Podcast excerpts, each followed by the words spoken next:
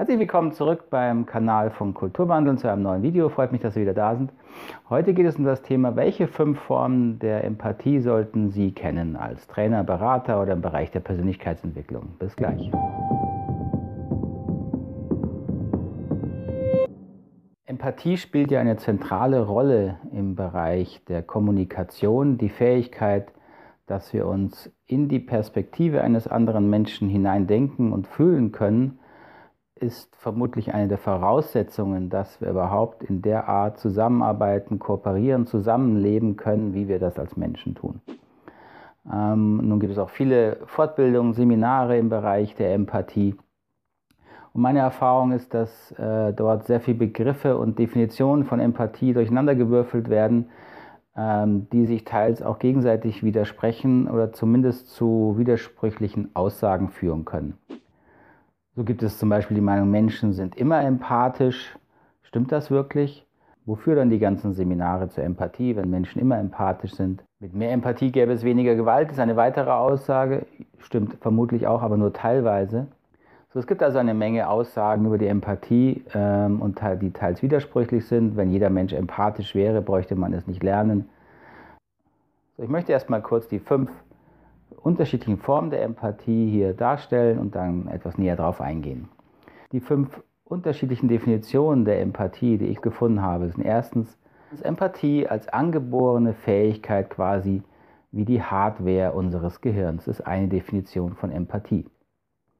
Zweitens gibt es Empathie als einen hohen spirituellen oder moralischen Wert. Denken Sie beispielsweise an das buddhistische äh, äh, Gebot des Mitgefühls auch im christlichen Glauben gibt es das Gebot des, der, der Nächstenliebe. All das ist ein Ausdruck von Empathie. Drittens gibt es Empathie als, als Strategie, als Handlung ähm, für die menschliche Verbindung im Gespräch. Das ist eine andere Definition. Viertens haben wir Empathie als ein menschliches Bedürfnis. Die Sehnsucht und das Bedürfnis, dass wir verstanden werden, dass andere Menschen sich in uns hineindenken, hineinfühlen können, ist ein, ein grundlegendes Bedürfnis. Und fünftens gibt es noch Empathie in einer sehr speziellen Form, wie beispielsweise wir es auch verwenden als Begriff. Wenn wir sagen, jemandem empathisch zuhören, Empathie geben, dann meinen wir damit eine sehr spezielle Form der emotionalen Klärung, eine ähm, emotionale Unterstützung, die wir dieser Person geben können, die wir eben auch als Empathie bezeichnen. Lassen Sie uns etwas im Detail genauer hingucken, was also damit gemeint ist. Empathie als angeborene Fähigkeit, die erste Form. Die Fähigkeit, dass wir in der Lage sind, uns in, die, äh, in das Innenleben anderer Menschen hineindenken und hineinfühlen zu können, scheint auf einer sehr grundlegenden Ebene fest in unserem Gehirn verankert zu sein. Wenn Sie bei dem Bild gerade eben, wo Sie den Finger gesehen haben, der in der Tür eingequetscht wurde, zusammengezuckt haben oder kurz erschrocken sind, dann ist das schon ein Ausdruck eines empathischen Hineinfühlens in einen anderen Menschen, denn Sie selbst haben den Finger ja nicht in die Autotür gesteckt. Aber sobald wir so etwas bei jemandem anderen äh, mit, auch nur mitsehen, miterleben, entstehen in uns sehr schnell ganz ähnliche Gefühle, Schmerzzustände.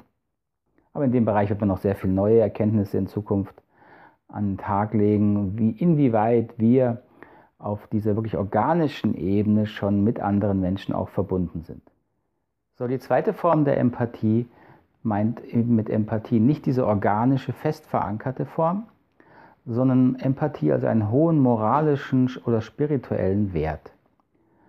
Diese Form der Empathie, also das Mitgefühl mit anderen Menschen, ähm, ist etwas, was uns nicht unbedingt in jeder Form angeboren ist. Sonst müsste man es ja nicht als hohen spirituellen, moralischen Wert, als eine, eine wünschenswerte Norm in die Welt setzen.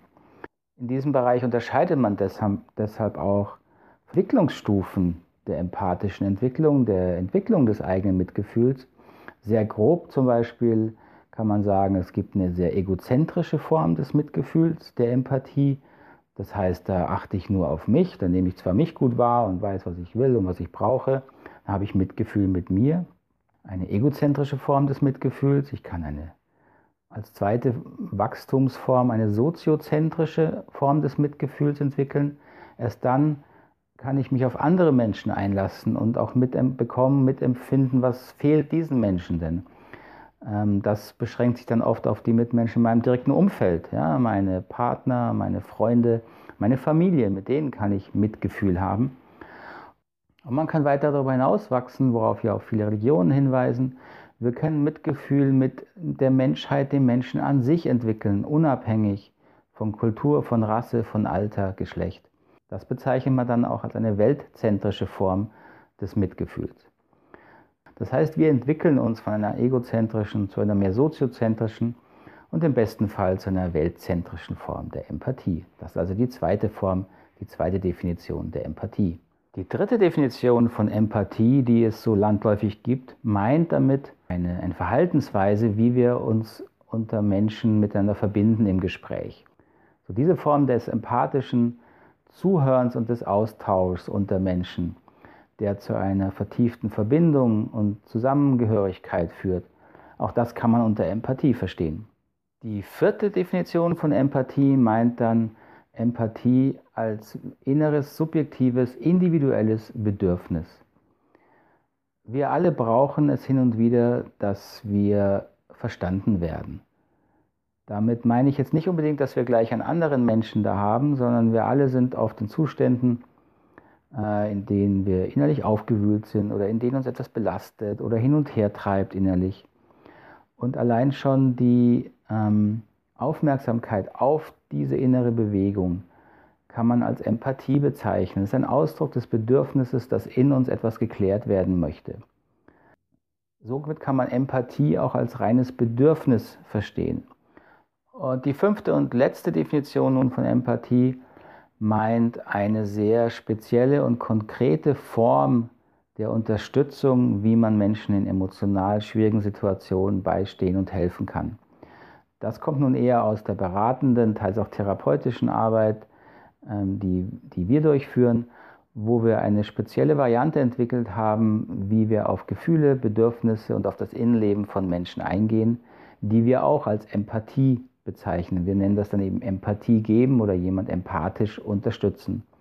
So, das sind nun die fünf Formen der Empathie. Empathie als angeborene Fähigkeit, als Hardware unseres Gehirns, Empathie als spiritueller hoher Wert, Empathie als Strategie für menschliche Verbindung, Empathie als Bedürfnis und Empathie als sehr spezielle Form der Unterstützung im Gespräch. Diese fünf Formen muss man unterscheiden und man sollte klar machen, worüber man spricht, bevor man bestimmte Aussagen über Empathie trifft. Das habe ich ja am Anfang kurz beschrieben, dass es sehr verwirrende Aussagen gibt.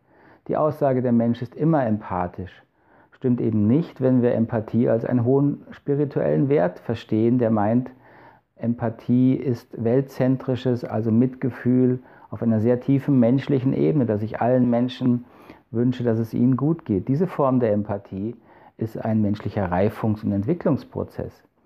Also sind nicht alle Menschen in dieser Definition empathisch. So Im Bereich der ersten Definition von Empathie, der angeborenen Hardware-Empathie sozusagen, ja, da sind die allermeisten Menschen zur Empathie in der Lage, solange sie ähm, gesund sind in physischer und psychischer Hinsicht.